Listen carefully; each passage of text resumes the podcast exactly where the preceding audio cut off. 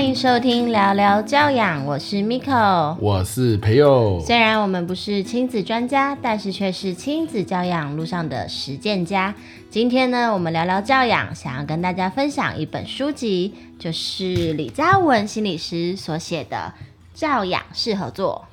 教养是合作，这本书，这个我记得印象很深刻，就是春节的时候，Miko 有一天就要上车，我们要出门嘛。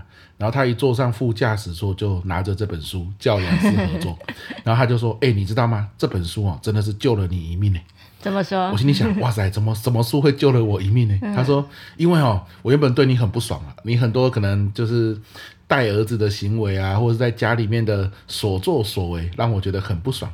可是看了这本书之后，我才发现哦，原来呀、啊。”你这样子做也有你的道理，没错。其实我本身很不喜欢看亲子教养类的书籍，嗯、因为就是我觉得小孩百百款，父母也是都是不同的个体，所以看人家讲的那些方式，有时候也不一定受用在自己身上。你是很不喜欢看亲子教养的书籍，还是很不喜欢看书？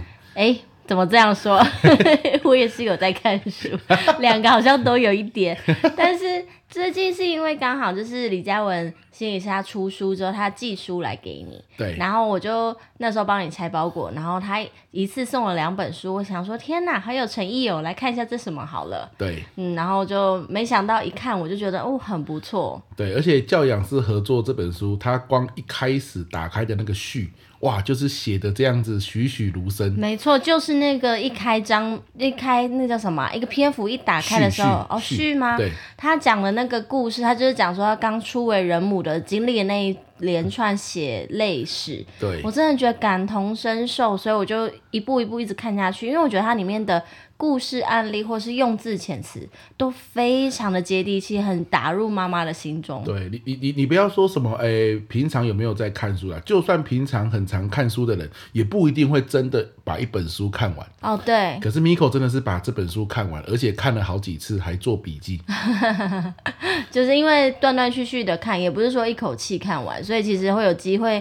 哎，你大家知道，有时候书看完了，你以为你看过那几页，就那个 有时候重复翻到，就以为这是全新的。对，对，看到哎，怎么做了个记号？原来我曾经读过这里啊。没错，我我今天会在 Facebook 上面放一张照片，就是那个 Miko 他去星巴克，然后他还拿星巴克他买了那个面包嘛，然后他会他都会把那个面包装在一个纸袋里面，对，他还拿纸袋的背面，然后当笔记纸。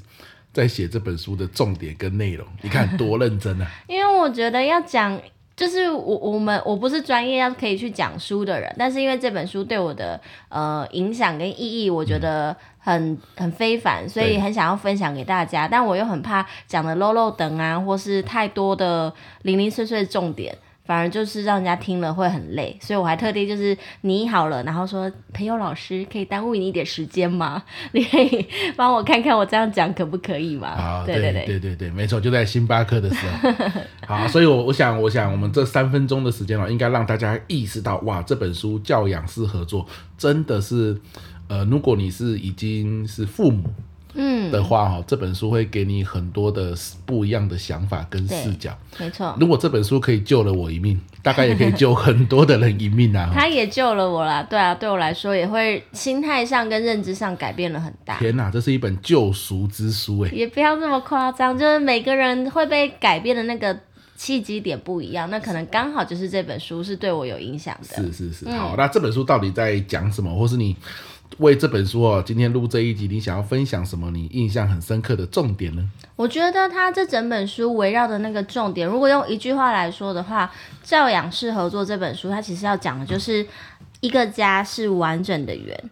那每个人在这个家中的每一个人都有各自重要要承担及贡献的责任。那我觉得这个。呃，家里的每一个成员都是这一个完整这个家园的一份子，这个概念很重要。而且我其实以前从来没有想过，就他用了一个例子，比方说像我们家是一家三口嘛，有我有你有我们的儿子乐乐。那如果一个圆是一百分的话，其实我们每一个人都承担了三十三点三三三 percent 的那个。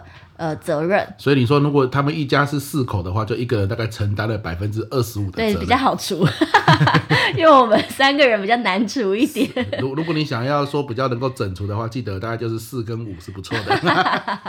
我想说举我们自己比较实际呀、啊。是是那也就是说，既然我们都承担了部分的责任，那假设我今天努力想做一个完美妈妈，一百分的妈妈，我做的再好再。再完美，哦、那个圆也只是完成了百分之三十三点三，就是你用尽你所有的力气，把你该做的事情都做好了。其实这个家对他来说也是得到三十三分而已。他还是不是一百分，还是不是个完整的圆，还是最重要的，其实就是那个自己之外，你的伴侣还有你的孩子，每一个成员他都是重要的一份子。哦、我觉得这观念很重要，因为以前我都会觉得我很努力、很拼命的做，好像我是我叫做我要工作，然后还要。顾家，这叫什么？这叫这个职场妈妈，是吗？嗯，对对对，有有一个专有名词，一下子想不起来。对，职业妇女。职业妇女，没错，我就会努力的在早上的时候，我一定要在准时把孩子送到学校，然后呃，每天下班前要努力想说晚上要煮什么菜，一定想要自己在家煮煮的色香味，然后呃营养满分的菜给家人。然后这样子不断的在就是逼迫之下，其实我会觉得自己很紧绷，然后我反而就会开始去怪罪说，诶，那你们怎么不配合我，不帮忙我，然后不多做点什么？哦，就是我一直很努力，我我觉得我在努力，然后但是就是事实上这样会去打压或者是压缩，让你们有压力。那这个家就是一直会造成互相的那个叫抵消掉你们可以对这个家贡献的那一份。哦，是因为你太努力的关系吗？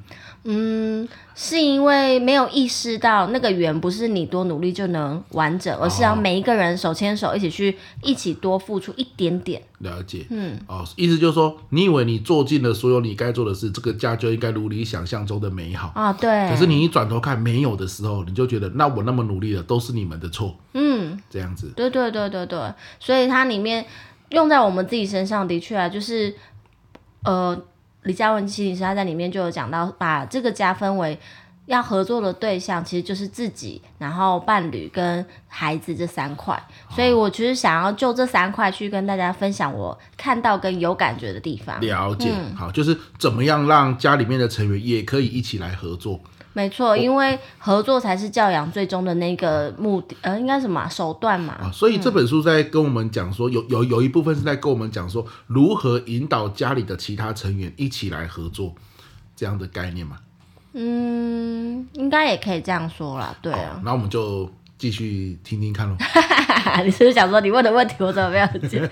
可以了，可以了，嗯，不要有压力，慢慢来，慢慢来。我没有压力啊，我只是想说，哎，是吗？因为我也不是他，所以我看到的点跟你讲的那个比较不一样。了解，了解。嗯，那我想要先说说看伴侣的这个部分。好的，伴侣就是我。对，伴侣就是你，我们就直接拿我们自己生活中的例子去分享。好，因为，嗯，呃，我其实是一个很。努力做功课的妈妈，我在孩子在肚子里的时候，我可能就会注意说，未来他出生之后要注意哪些事情。对，然后或者甚至是他可能一两岁的时候，我已经在想着，诶，那我几岁要开始呃规划他的用钱的计划，学教他用理呃教他理财，或者是我已经在想未来他中学的时候要怎么规划等等的，然后读书计划、时间管理要怎么。培呃带他培养这些，我其实就是会早很多步就在想好，然后在这个过程我就会有一个队友，也就是你，我的队友呢，就对我来说有时候会是一个，我都认为像是拖油瓶的感觉，就是诶，我想要干嘛干嘛，你怎么不一起？然后或是你怎么没有一起帮忙推？哦，对，然后但是你说你想要睡觉，我说不一起睡。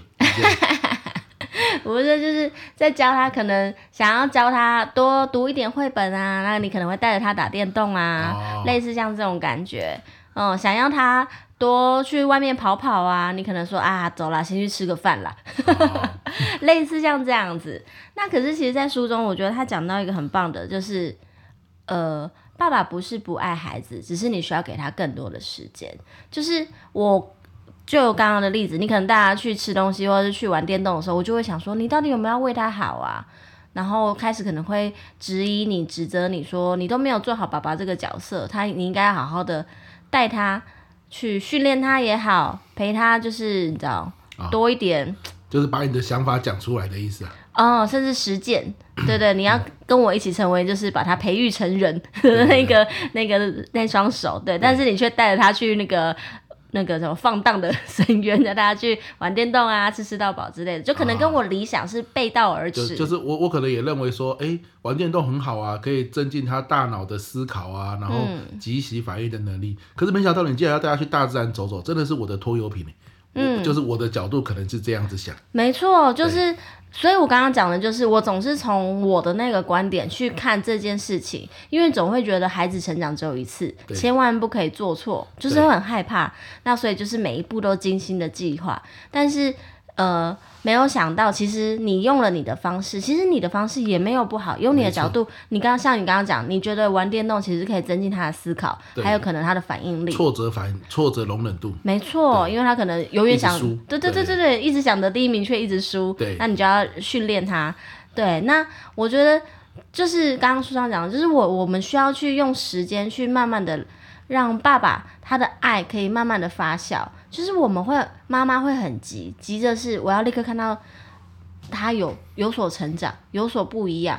可是我却会不去相信爸爸，其实他也有他爱小孩的一个方法。哦，就是每个人的方法不一样。没错。可是你看到，哎，今天对方跟方法跟你不一样的时候，你就觉得说，对方是不是在拖油瓶？对方是不是在？嗯这搞破坏，没错，就是尤其像小孩子还小的时候最容易，因为我是主要照顾者，那所以如果说别人就是，比如说我妈妈或你妈妈，他们上一代可能用他们的教养方式想要来就是提醒我，或是用那样的方式来协助我带小孩的时候，我就会非常的反抗，我就会觉得你不懂啦，或是你那是上一辈的方式，这是书上或者是网络上都有说，那已经是不对的。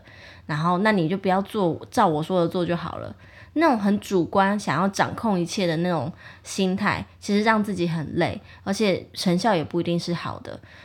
反而是让小孩子去多接触不同的教养方式，跟不同的人的照顾。其实小孩子有自己的适应能力。对，嗯，然后所以我觉得这个是在伴侣，也就是其实是你的队友这一块。给我蛮大的启发，就是其实你的心态要放松一点点。每个小孩他都会成长，他都一定可以长大。哦，你说这个是在书里面写伴侣的这一块的内容，给你最大的启发。嗯，对，就是你要放松一点，不要想说就是我的是对的。嗯，别人可能也有他的道理。对，没错。可是别人真的有道理吗？会不会其实就是在摆烂呢？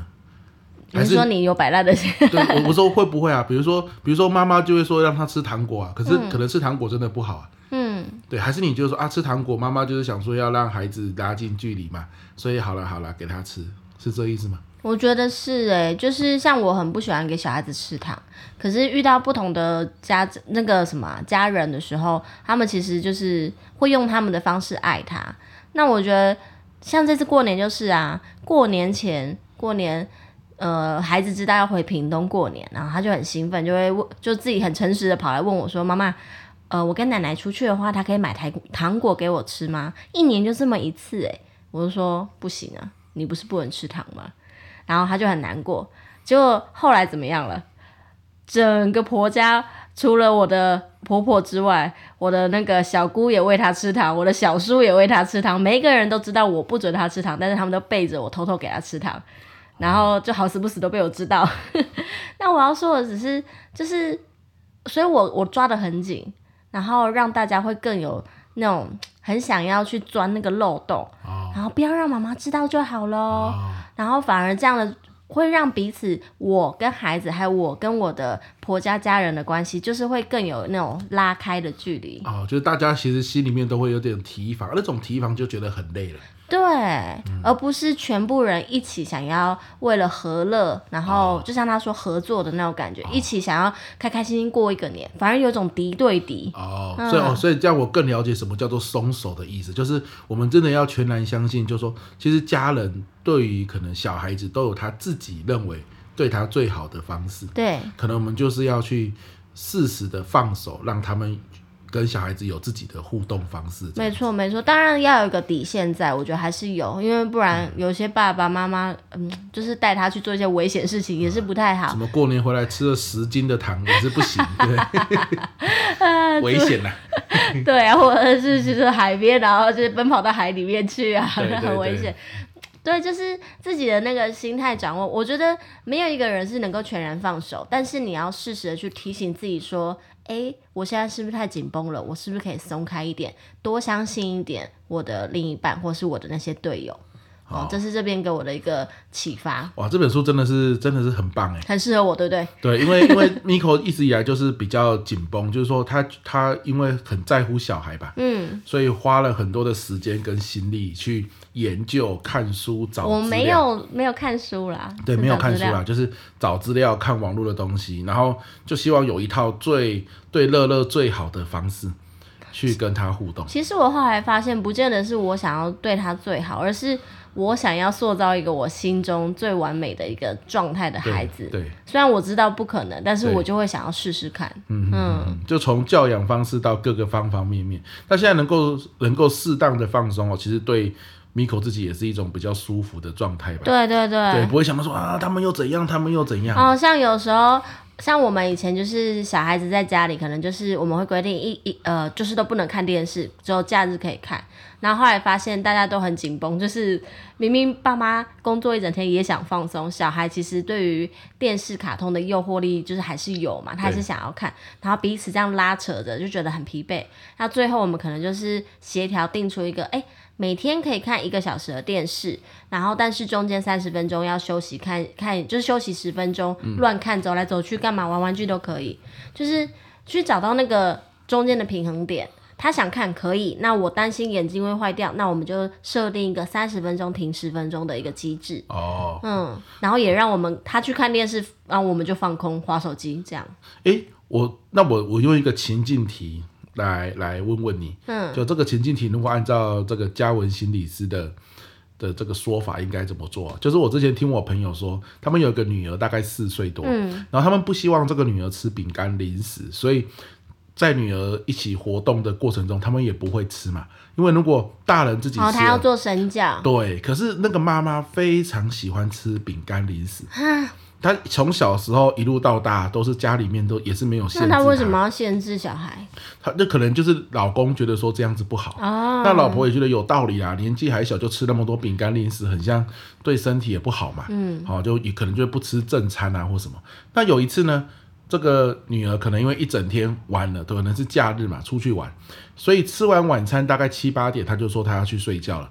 然后就自己跑去房间，那这个妈妈很兴奋，她就偷偷把，就赶快去，很幸福的从藏零食的地方把零食拿出来要吃。该不会被发现了吧？没有没有，结果她正要吃的时候，女儿就在房间里面喊说：“妈妈来陪我睡觉。”嗯，那这个太太呢，就只好只好很哀怨的把零食又收起来，然后去陪女儿睡觉。那那这样子这样的一个作为是，你按照书里面讲。是 OK 的吗？还是怎么样？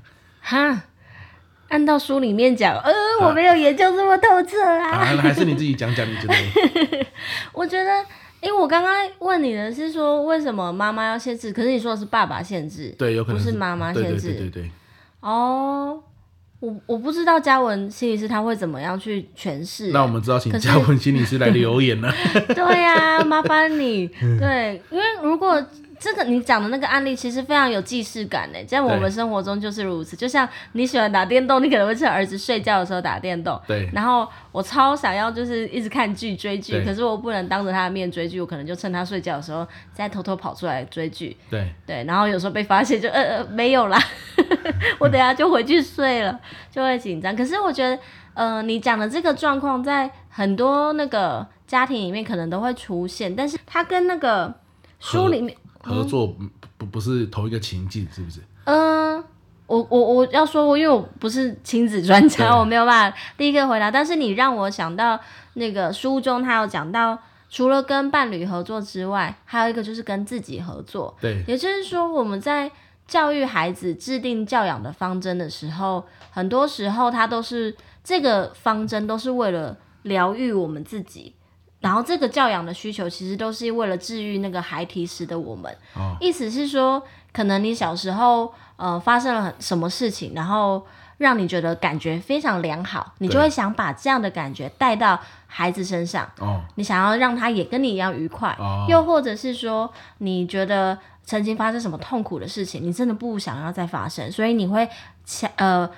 想方设法的让你孩子不要经历这一段，所以你会去限制他。哦，所以也就是说，当你做了一个教养决定的时候，像刚刚你案例里面讲的是限制他吃零食，那如果你发现限制吃零食造成你的老婆很不开心，因为老婆本来就很爱吃零食却不能吃，造成你的小孩明明想吃零食却不能吃，大家都有一个就是不愉快的发生的时候，如果你能意识到，你就有办法去再想想。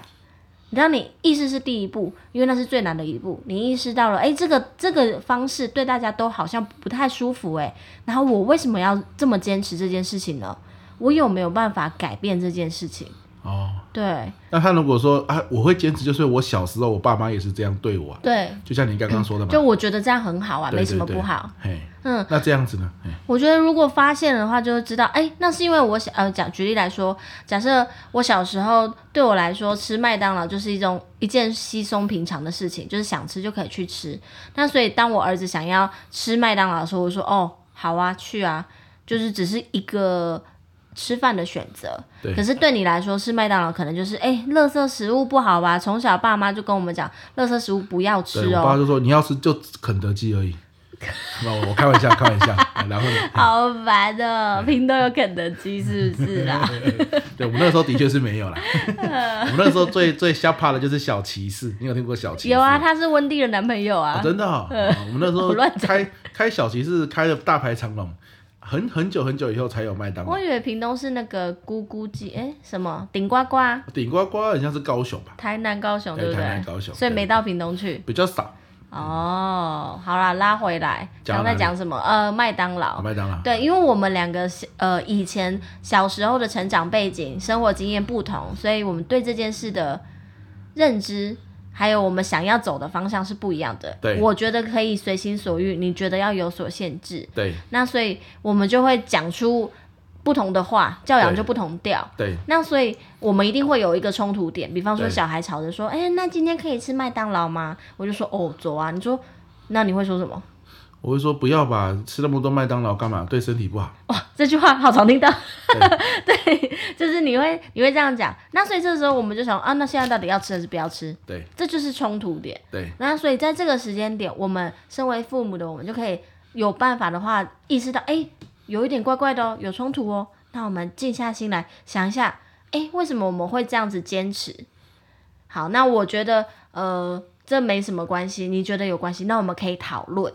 讨论之后，我们取得一个平衡。就像如果大家有听我们聊聊，哎，我们什么深夜聊天室的话，就可以知道我们家有个习惯，就是我们每个月的二十五号是我们的麦当劳日。对，那就是我们取得的平衡。嗯，有人觉得想吃可以，那我们又不想要吃太多，嗯，那是不是就可以在那个时间点固定吃，然后也让孩子满足了，也让父母的心也安定了。嗯，对，我觉得就是意识到。为什么发生这个决定？嗯，嗯，然后再去想想说这个决定，呃，你刚刚说和孩提时的影响很大嘛？那这个影响到底是好的吗？还有需要继续延续吗？你可以去思考。哦，对对，因为我觉得刚刚听到现在核心的概念有一个叫做放手吧，就是唯有你放手，别人才可以把力量呈现出来。那别人力量呈现出来，我们才可以各自贡献一份心力，这个家才可以真的到达一百分。嗯，对。那很多时候为什么像刚刚啊，我说不能吃麦当劳，Miko 说可以吃麦当劳，那这样子就是我们互相紧抓着自己的原则，对，那就没有放手。嗯，OK，那怎么样可以放手呢？我们要意识到说，他今天会说可以吃麦当劳，一定有原因，对，他不是故意的，就有原因就不是故意的，故意的就是我跟你讲，我就是要弄你。对，对，没有任何原因，我就是不爽你，你说什么我都要讲反面。那我觉得刚刚 Miko 讲到一个很重要的，那个原因可能是来自于我们的成长背景，也可能是天生的个性，所以他就不是故意的啊。就是比如说今天在伴侣在我耳朵里面讲出任何一个荒荒谬的话，我认为荒谬的话，只是因为他的生活经验跟我不一样。我觉得这件这个这个相信真的很难。对对、嗯，那可是你这样想说，他就你就知道他不是故意要来弄你的。嗯。嗯，那当他当你知道他不是故意要来弄你的，我想我们就比较有放松或者是放手的可能，甚至多一点倾听跟包容。对，比如说他不是故意要把儿子毁掉的，他不是故意要来弄女儿的。嗯，对对，那我们就愿意放手嘛。他是因为他的家庭背景以前也是这样子，他也长到现在，所以就可以聊聊这个为什么你会有这种想法。没错，你可以，你不是有讲到那个你我们跟儿子真实的那个案例嘛？就是你很不喜欢小孩，我们儿子打你，对对，然后每次他如果就是想跟你玩，因为在家里面妈妈是比较那个。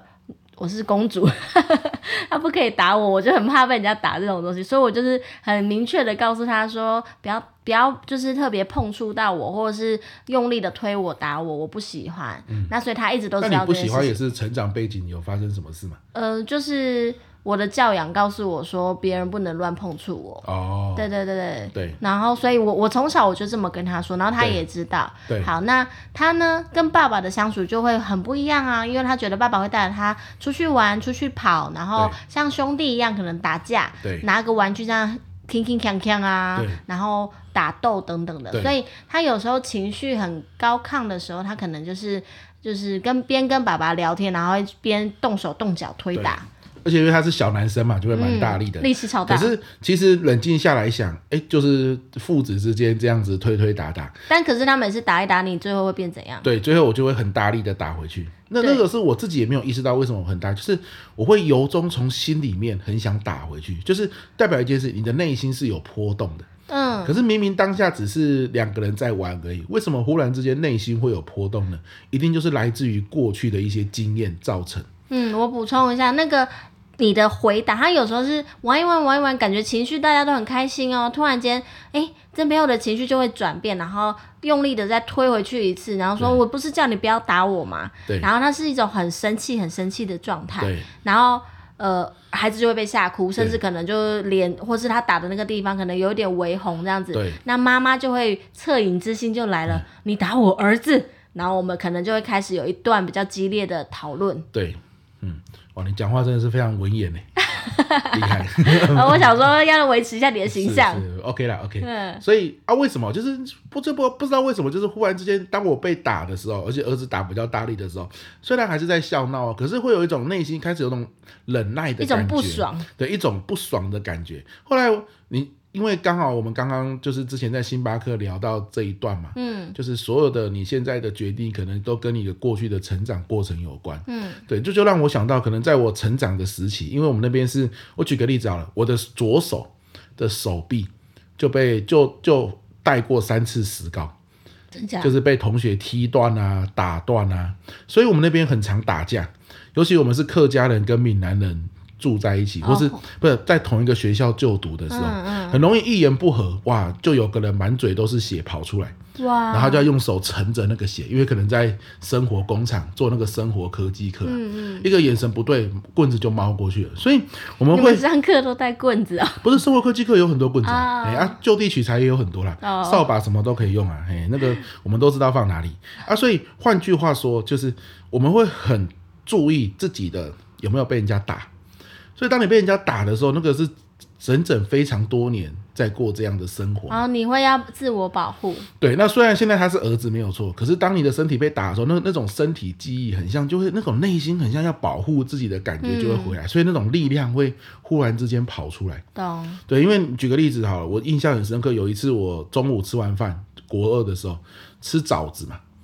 有水果是枣子，嗯，我吃一次呢，我就在走廊吃完，我就开玩笑的往走廊就一丢，然后刚好丢到一个人，好，那这个是很像是国三的学长姐，她直接她就带着包包背着，她包包里面永远只有便当盒而已，她就直接那个书包往我的头上敲过来，就直接打到我的头。嗯，嘿，那当然了，我们就又又打起来了，这样子，嘿，那就是这样的一个过程，是我们的日常，所以我很不喜欢有人打到我或碰到我，因为那代表一件事情，嗯、可能我会受伤。哦，所以你就会自我防卫机制就会打开，就像刺猬一样。对对，但但那不是霸凌哦，因为那是日常嘛，嗯、我也不觉得被霸凌，因为我可能有打过别人。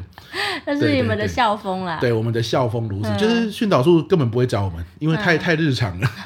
如果这样找我们，训导处会忙不完。人生不是我的世界，对，很难想象。对对对，那、嗯、流一点血，哈，那就自己回去教室上课了。这样、嗯，大概是这种过程。了解，所以也就是说，呃，我们发现。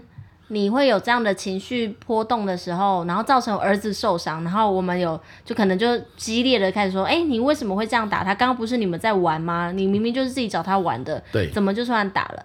然后你可能也会说，我就是不喜欢他打我啊。对，那这样子一来一往之后，我们可能会有一个人突然间静下来，就说，哦，这是个问题耶。对。那既然意识到是个问题，我们就想，那你怎么会有这样的反应？也许不是当下啦，也许当下有情绪在，很难讨论。可是事后平静了之后，我们在讨论的时候才发现，哎，你是有这样的过往经验，造成你有这样的反应。所以那怎么解决？怎么让这个家继续的，就是前进下去？就是我可能会私底下，就是跟儿子讲说，哎，那我们以后。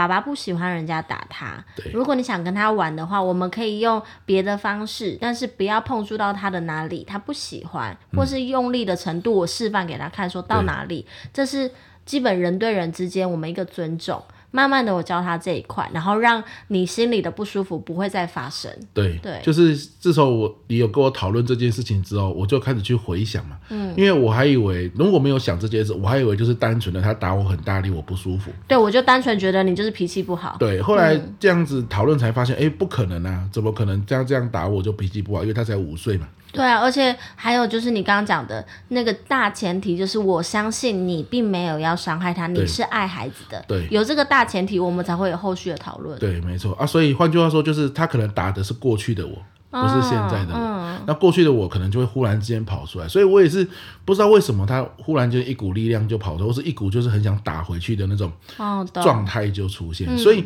我我也会去跟我儿子说，欸，你以后就是不要那么大力的打我，不然吼。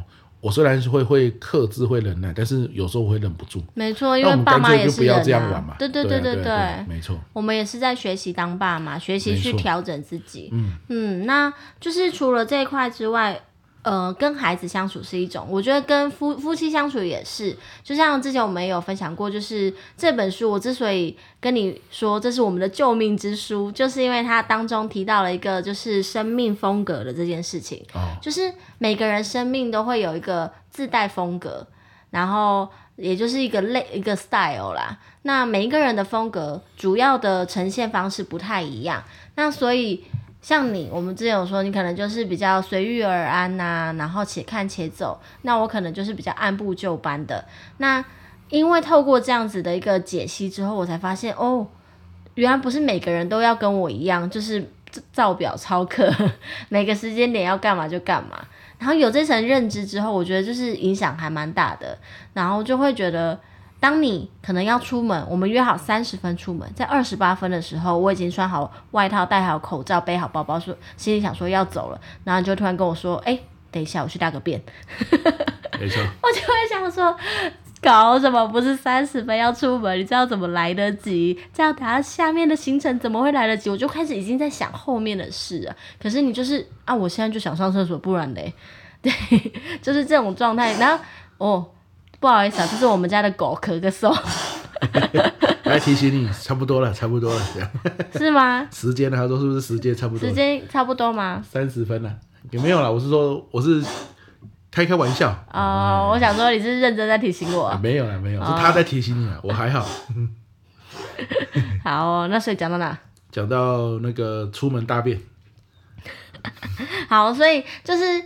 他书中那样子告诉我们，人其实每一个风格不太一样的时候，其实就会，嗯，我觉得多一点包容吧，知道说原来你跟我就是不一样。因为之前我其实就是不不觉得，我觉得大家不都是一样是父母嘛，那时间不就是规定几点几分要到上课地方，几点几分要到约会，我们要跟别人相约的地点，那为什么可以就是不照牌理出牌呢？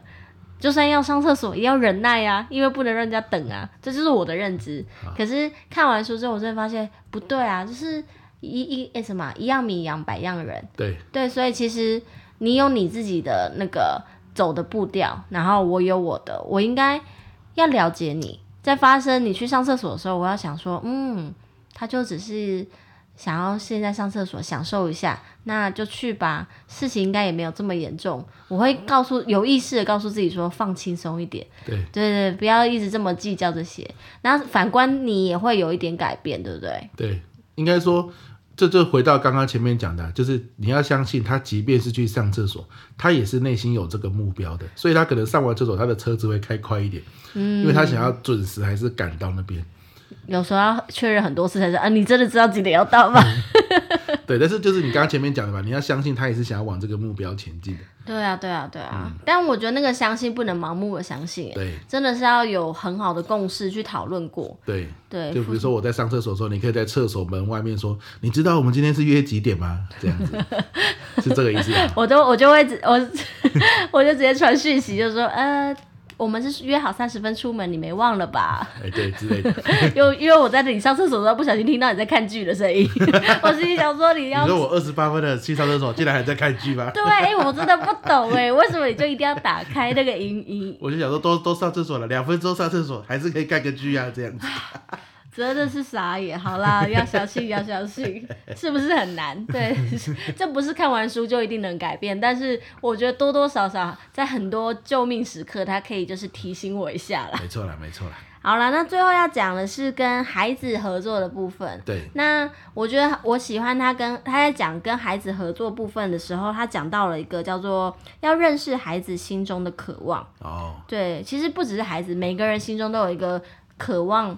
的那种欲望在，那他就是主要讲的是四 C，就用了一个就是外国学者的一个那叫什么理论，是四 C 理论。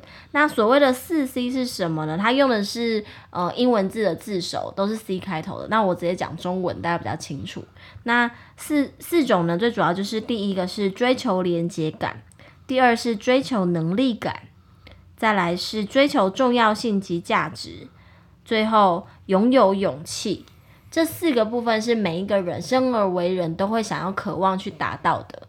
想要达到有跟人之间有连接感，有自己有自己的能力的呈现，然后甚至是在这个整个社会、在整个家庭中展现它的价值跟重要性。最后是面对每一种事情都会有勇气。嗯。然后他在书中当然也有讲说，如果孩子缺乏这一块的话，他会有什么负面的展现？嗯，那我们该怎么样陪伴他练习？嗯嗯。那现在你觉得我们家乐乐最缺乏是哪一个？我觉得也不是最缺乏啦，就是就算我们两个人也都是不断的在追求这四种的平衡。对。但是就我自己想要，因为我讲书中会有一些小练习，想要带着大家一起做嘛，所以我其实比较想要，嗯，陪伴他再去多。累积一点他的勇气，因为我觉得连结感这件事情，已经从他很小 baby 的时候，我们已经不断的跟他在建立。我相信我们现在在心中的那个羁绊是已经蛮深厚了。那因为他现在已经五岁，即将就是他现在已经，这样能跑能说能跳，都可以独立自主，像个小大人了。所以很多时候我更需要去想要陪伴他，是累积他那个面对这个。崭新未知的世界，他有更多的勇气去探索。我很喜欢他书中一段话，我可以念一下吗？可以啊。对，为什么我会想要培养他勇气这件事情，是因为 像书中他有讲说，真正的勇气不是不害怕，而是怕的要死却依然愿意去尝试。这可能来自相信自己的能力，也可能是信任旁人对他的鼓励与支持。因此，要能有勇气去面对挑战，信念是重要的基石。啊，你真的把这本书看得很熟了哈，随、嗯、手一翻就翻到你要讲的。没有，我有做记号。啊、有做记号。就想说，实在是熟到这种地步了。对对对，当然是有做记号，你别看着折了，是贴了一些贴纸。对，是是是就是我觉得它里面讲那个勇气是什么，我觉得很棒，因为就连我我自己，我也觉得人生要更多的勇气去面对、去挑战。但重点，他说不是不害怕嘛？你看到事情，你你如果不敢做，你还是会害怕。可是你要有知道自己，你要有那个信念，在说，我愿意去试试看，我敢试试看。哦。而在孩子身上，我想要让他感觉到的是，不论你去试任何事情，未来他要去呃读书、考试、工作，甚至交友，我觉得他在人生的每个关卡上，他都会一定会害怕。可是他要相信，爸妈永远在他身后陪伴着他。然后遇到任何困难的时候，也许失败了，但回到我们身边，我们还是给他温暖。对，那种勇气在身上的时候，我觉得他更可以去试试他人生，因为人生就那么一次。对，他不要有这种后悔或遗憾。对，嗯，这这让我想到之前我朋友他有跟我讲一个一个他们夫妻之间相处发生的事情。什么事？就是他他的老婆很喜欢喝饮料。嗯，可是先生，怎么你的朋友的老婆们都喜欢吃饼干跟喝饮料？老实说，就同一个的，同一对了，同一对。啊，请说。所以他喜欢吃饼干，又喜欢喝饮料，好吧？那后来他就很喜欢喝饮料，可是呢，先生又不喜欢喝饮料。嗯。然后呢，老婆就会跟先生讨论说：“我现在可不可以去买饮料？我们现在去买饮料。”好，或者是趁孩子现在给爷爷奶奶带，或者是这个岳父岳母带的时候，我们去买饮料喝。对可是先生就会说不要啦，不要喝那么多饮料啦，喝水就好了啦。嗯，这样子。然后我就很好奇，因为通常这个时候，如果是我们，你大概就爆炸了嘛。你觉得说，为什么我不能去喝饮料？为什么我不能做我要做的事情？为什么都是你说了算？可是他老婆没有，他老婆说啊，那我们到底什么时候才可以去喝饮料？啊，那不能喝饮料的话，我现在很想喝甜的，你说说看怎么办？他会很很心平气和的去讲这件事。那因为那天是男生的聚会嘛，所以很多的我们的朋友就说：“对啊，我老婆绝对不可能。”讲到这边的时候，他还是那么心平气和，他一定是俩公的。嗯、那我们就问他说：“为什么你老婆可以？你是说了什么？”嗯，那那个人想了一下，因为那个人也是智商心理师。嗯，他就说：“哦，我想可能跟我没有关系。”是因为我老婆的成长过程中，他们家给她很丰厚的安全感。嗯，他们家让她知道说，不管你在外面遇到什么样的事情，你尝试什么样的事情，只要你累了、失败了，你要回来，我们都是支持你。啊，他们家一直以来都有这样子一个很很好的安全的支持，所以她可以去接受。不一样的结果，或是他可以接受跟他想法不一样的状况出现哦，因为他不会觉得有危机感。对，因为你知道，有时候两个人想法不一样，这也是一种挑战。嗯，那很多人为了不想要别人想法跟他不一样，他干脆不要讲。对，可是不要讲就是委屈自己嘛。嗯，那有一天他可能讲出来，可是别人真的想法不一样，他就会用愤怒或者是吵架的方式去说，因为他想要压过对方，他不想要有不一样这样的感觉。嗯，那他说这一切都来自于我，他发现哦，他跟他老婆相处那么久啊，他又是智商心理师嘛，嗯，他发现他老婆的娘家从老婆的成长过程中就一路有给他很好的安全感，就像你刚刚说的，你就去闯，你就去尝试。可是呢，如果今天你累了，你你失败了，你挫折了，你回来，我们都是会无条件支持你，所以他才有勇气。你看哦，要把自己的想法讲出来，然后。接纳别人的意见跟你不一样，还不会爆炸，这也是一种勇气，对，就像刚刚那那段话，其实就是在呼应这个事件嘛。可是要怎么样才能够像你刚刚说的那个朋友老婆的娘家一样，培养他那种安全感？那就像你刚刚说的啊，就是我们的乐乐，你就是努力去尝试。那不管你今天尝试的结果怎么样，我们都在背后无条件的去接纳你，而不会说你今天去努力的尝试，比如说写数学好了，然后真的写太烂了，然后我们就说你怎么会那么烂？都跟你讲过，这里我们不是练习过了吗？你怎么还错？你到底要错几次啊？我看你哦，算了吧，你不要读书，你不是读书的料啦。嗯，对吧？那这就是没有支持他嘛。所谓的支持他，就是哎呀，那你有没有发现你哪里错？你知不知道下次要怎么改变？没关系啊，我们在一起努力。哦，看重那个过程。对对，这就这就是让他觉得很有安全感嘛。嗯、就是我去尝试了，我失败了，我没有达成目标，但是全世界都可能笑我。可是有一群人，我的爸妈、我的家人是会无条件接纳我，告诉我下次再试试看。嗯，这个很难呢。嗯，我就以打电动的例子来说好了。是，他一开始打电动的时候，我玩一个拳击的，嗯，然后呢，他就输了。输了之后呢，我有时候会很生气，哎，因为我觉得我都教你怎么打了，而且这个也不难，你怎么还会输掉？那我就跟他讲啊，我刚刚不是跟你讲过要这样打、这样打、这样打吗？你怎么还又输了？嗯，你这样子要玩到多久才会破关呢？啊？哎，这样子讲完之后，你知道他怎样吗？他就不要玩，他就他是永远都玩最简单的那个，他因为他想继续玩。对他再也不敢玩那个跳级的，就是困难等级提高了，因为他提高等级，然后失败了，结果被我骂嘛。对呀、啊，没有得到，你那个真的好可怕、哦。对，没有得到我的支持。那后来你怎么想？后来我就看到这个情况啊，就是我这样子讲，不仅没有让他更愿意尝试，反而退缩，反而让他丧失了勇气。所以你看，啊、因为他没有得到。很有安全的支持嘛，哦对，所以后来我我就很刻意的要提醒自己，那为什么会那样做？一定就是我的成长背景也是这样子被对待的，没错，对不对哈？所以我就刻意提醒自己，这样是不行的，因为会让他没有安全感，没有安全感就不敢踏出舒适圈去挑战。嗯，一个人敢踏出舒适圈，一定是因为他处在安全的状态。对，所以呢，我后来就发现，就是啊，没关系。啊，你你你觉得怎么样可以再挑战呢？啊？嗯，哎呀，这个就是游戏嘛，啊，挑战失败了你就继续挑战，玩游戏就是遇到失败再挑战这样子而已。但是你要知道你哪里可以调整，啊，你真的看不懂，或是你真的不会，我再示范给你看。我后来都是这样跟他讲，嗯、所以他在玩其他游戏的时候，就愿意把难度调高。没错，即便失败，他都愿意再试试看。嗯、可是那个拳击游戏，他再他到现在就永远都还是一，都在玩 Level One。对，那我就超多等级，然后他就只愿意玩最简单的。对，我觉得这就是一个我自己血淋淋的一个教训。没错，没错，对对所以，嗯，你说，所以我后来玩其他游戏的时候就，就就会。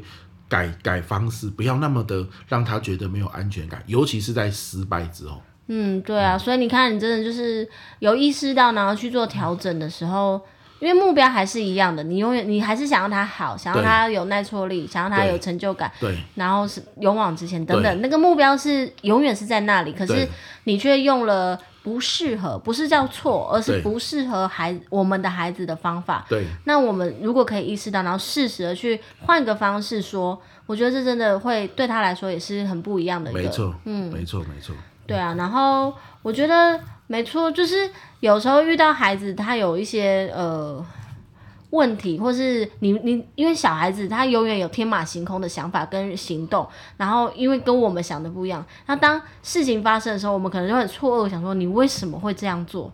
然后当你一直问他说为什么？你告诉我，你说啊，你说啊，为什么的时候，他其实是说不出来的。所以换个方式说，只要你愿意换一句话说的时候，也许你问他说：“来，我抱抱你，你不要难过。”那你可以告诉我，刚刚发生这件事情是怎么了吗？其实问题还是在问他为什么，可是因为过程多了一点动作或多了一点，安全感的支持，没错，所以他就会慢慢缓缓的愿意说出来，嗯、那也解开了你心中的那个不舒服，跟你孩子之中心中的那个不安全、害怕的感觉。对，对，所以嗯、呃，也给各位爸爸妈妈的建议也是，当如果遇到一些问题的时候，你觉得你只要你心中有那个不舒服感产生的时候，你可以停下来。然后问问自己发生什么事情了，嗯，那也许这不是你的问题，嗯、而是因为过去的经验累积变成了你。对，就像你刚刚说了，他也许打的不是现在的你，他打中了过去的你，对，所以你开始反扑。对，对，那意识到之后，因为我们的目标都是一样，想要孩子好，想要这个家好。对，那所以我们适时的做一些调整，不是让你改变。目标没变，但是你换一句话说，也许就有不一样的结果。嗯，没错，没错。嗯、好，那最后我其实 想要分享的是，嗯，等我卡痰。现在书中呢，其实除了讲就是家是一个圆嘛，我们要让跟自己合作，跟伴侣合作，还有跟孩子合作。我很喜欢很喜欢他在最后的一个篇幅的时候，他讲了一句话，他说教养他是与。未来依然想爱孩子的自己合作哦，未来学，嗯，未来依然想爱孩子的自己，也就是说，其实大家那个目标，教养的目标，可以去想象一下，你为了什么想要这么努力的去把家庭维系好、经营好，然后把孩子教育好，你的目标是什么呢？像书中。呃，嘉文心理师他说，他的画面是他以后老了坐在摇椅上的时候，孩子带着他的孙子来找他，然后跟他说：“奶奶呀，怎样怎样怎样，很开心的家庭和乐的画面。”他想要是全家人，即便到他老了这么多年以后，大家还是开开心心的相处在一起。如果这是他的目标，那他在这几年的教育孩子的过程当中，他就会知道他要朝向那样走安定。然后，嗯、呃，很有舒服的感觉，然后大家不要有过多的冲突的感觉、嗯、去经营。那所以我觉得大家也可以想一想，就是未来那个未来的你，你想要怎么样的一个家庭生活？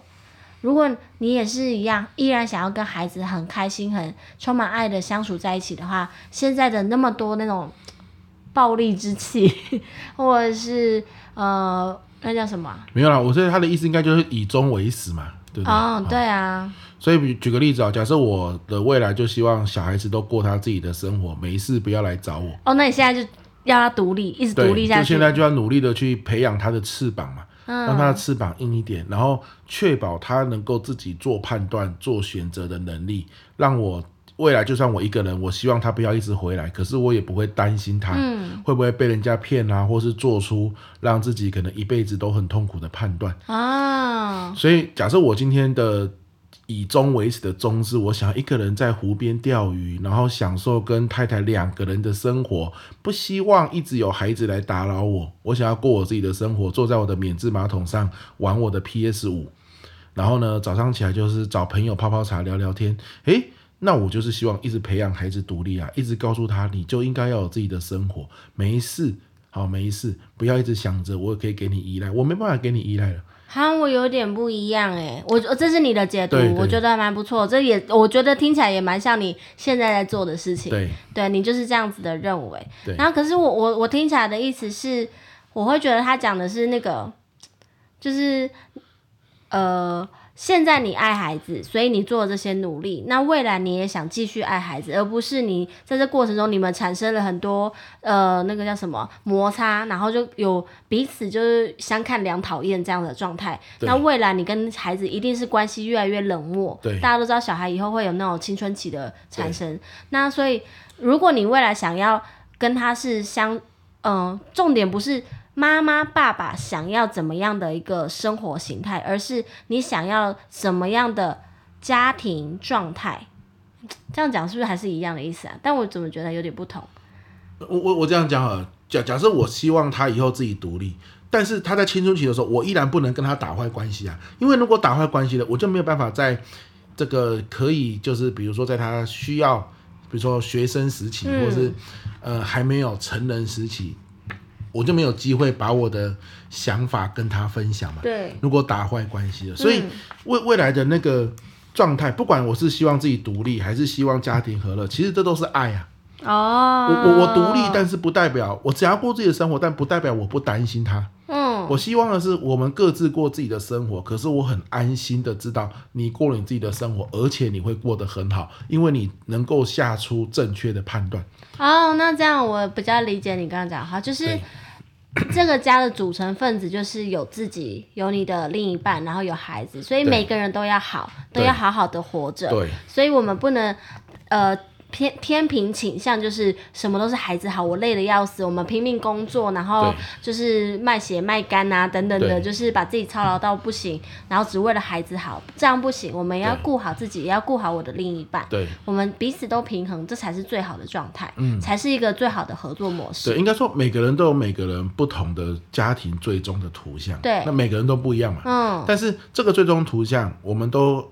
就像书里面讲，我们都相信这都是有爱的，嗯，这都是希望我们的家人可以更好的，只是图像不一样，嗯，对。那既然要最后是有爱的，是相信可以更好的，那就是换句话说，在这过程中一定要有很多的沟通啊，一定要有基本的互动，应该说，或者是互彼此之间是有安全感的，对对对。可是有些时候到了青少年时期，我想这一趴的重点是，到了青少年时期，孩子叛逆的时期，很容易沟通之间就擦枪走火。嗯，很多火药，而这些火药会让爱不见，或者是爱已经埋在很深的心里面。导致那个连接变得很疏远，嗯，而当连接变得很疏远，或是变得都不相往来，都不再讲心里话，你未来那个图像是绝对打不了的。那所以你刚刚说小孩变得疏远的时候，就是因为小孩没有意识到他也是这个家里面要负责那个百分之二十五或是百分之三十三点三责任的那一份子。对对对。所以我们要培养的是家庭的每个成员都知道说，我们整个家的。运作都是要靠我们一起努力，对，啊、这个认知要有。对啊，这个很有趣哦。孩子怎么样会有这个认知？嗯，就是我们不能握得太紧。嗯，如果你觉得你什么事情都要帮他决定，嗯，那什么事情呢，都是我吃的。盐比你吃的米还要多，你听我的就对。那他绝对不会认为他在这个家有百分之二十五的努力需要做。对，啊，你都把我我管得紧紧的，我听你说就好了。我哪有被赋能？我没有被赋能啊，所以我根本不觉得我在这个家有责任。没错，我甚至想要赶快离开。嗯好，所以有些时候放松，相信他也是对这个家有爱，这很合理嘛。嗯，你的小孩一路这样子被你拉拔着长大，他怎么可能对你的家没有爱？没错。那为什么最后会你会觉得没有？其实不是没有。他藏在很底层，对，为什么藏那么底层？因为被你一直紧紧的握着，紧紧的紧紧的握着，握到哈、哦、被压到心里的很底下去。很底下，对。你可能要试着放松，你要相信他做的任何的选择，做的任何的事情，其实他也是对这个家有爱的。哦，所以这样总结来说，我们对这本书的那个呃叫什么结论，感觉就是刚刚讲的一个叫做放松。然后一个叫做信任，对，这是我们对他的一个关键字认知。没错，嗯，那你说啊，万一孩子的行为很很很无理取闹怎么办？我，就就是这样说的嘛。他的无理取闹一定也是他在跟他的同学生活背景互动的过程中产生的。而当你知道原因了，你你就不会觉得他在无理取闹。嗯，就像你说要吃麦当劳。我说不要是麦当劳，我们原本互相都认为彼此在无理取闹。嗯，可是当我们知道原因之后，我们就知道你不是故意的嘛。嗯，那你现在还觉得孩子无理取闹，就是你认为他是故意的。对啊。好，可是为什么他你认为他是故意的？因为他不想跟你说。嗯。为什么他不想跟你说？因为你没有放松，所以他觉得你不信任他，他觉得他在这个家没有发言的责任，不是权利哦。嗯，是责任，因为都被你拿走了嘛。没什么好说的啦。对，所以。嗯或许一开始放松会让你觉得不安全感很重，因为你习惯握得紧紧的。对。可是今天你放松之后，让他开始做一些选择，让他有机会给自己事情做一些决定。虽然你会觉得，哎呀，他这个决定实在是太幼稚，实在是，嗯、哎呀，只看短期不看长期，对不对？可是因为这样子，让他感受到你愿意放松了，他慢慢心里会跟你拉近。一段时间之后，他或许就愿意跟你讲话。当他愿意跟你讲话的时候，他在这个家就赋能了。没错，没错。他就是有那个百分之二十或二十五的责任，他意识到了，嗯、所以他愿意跟你讲他为什么这样做。啊，你相信我，当他跟你讲之后，你就不会觉得他在无理取闹，你会有一种哇，现在的年轻人原来是这样子想的。嗯，那就是很顺畅的沟通。对对，对。可是那一开始的那种放松的不安全感，这个是我们的功课，没错，必须要度过的啦。嗯，这很多人就是卡在这边，又回到老样子。对啊，所以这个以上其实就是我们看完《教养式合作》这本书之后的一些心得，是，然后也是的确在我们的家庭生活中运用之后有很大的帮助，是，也送给大家。也如果你想要知道更详细的一些内容，也欢迎大家可以去购买《教养式合作》这本书。对我们刚刚讲放松、合作、信任都是一个大方向，没错。虽然我们有很多自己的例子啊，可是书里面真的他给的一些方法跟引导真的是。很精彩啊，没错，实在是很推荐这本书。对呀、啊，嗯、那当然也之后我们也看看。会不会就是看更多的这一类的书籍，然后从中萃取出一些呃小想法来跟大家做分享？但因为我们家就教养的书不是很多啦，是，所以如果大家就是就教养类书籍的作者有就是喜欢的话，也可以就是寄给这朋友来跟我们分享一下。不用啊，我们自己买就好了。就是应该说你推荐给我，你想要你觉得很棒的教养书啊，对，现在这个买也很方便啊。啊，我想说你们作者之间都很喜欢互通有无啊。没有啦，有时候拿书也麻烦。你拿了，你就有责任要帮他推啊。哦。所以我有时候我其实是我虽然是这里很多人家送我的书，但是更多是我拒绝掉的书。哦。因为你拿了你就得推，可是我有我自己的读书会嘛。嗯。我有我自己固定要看的书，有些时候真的不是不愿意推，是我根本还没看。那所以，我跟李佳伟心理师真的是缘分嘞。众多人家送你的书里面，我刚好挑起来这一本，然后刚好喜欢。这本书大概前面还有四五十本，我还没看呢。就就一直拆包裹，对啊，堆在地上。所以就是你拆了，就是你说哇，我好想看，我就被你勾起了好奇心，就我们两个就一起来看这本书，这样子。对呀，对，真的是缘分啊！也谢谢嘉文心理师，真的是好想有看这本书哎。嗯，虽然我们可能当中呃，可能诠释的东西跟你写的想要表达的有些不同，但是这是我们自己的认知。反正总之也是谢谢有这样的一个机缘。对对对对对，好了，那我想是不是这一集？对啊，我们聊聊教养就到这边告一段落，那我们下一次见喽，拜拜，拜拜。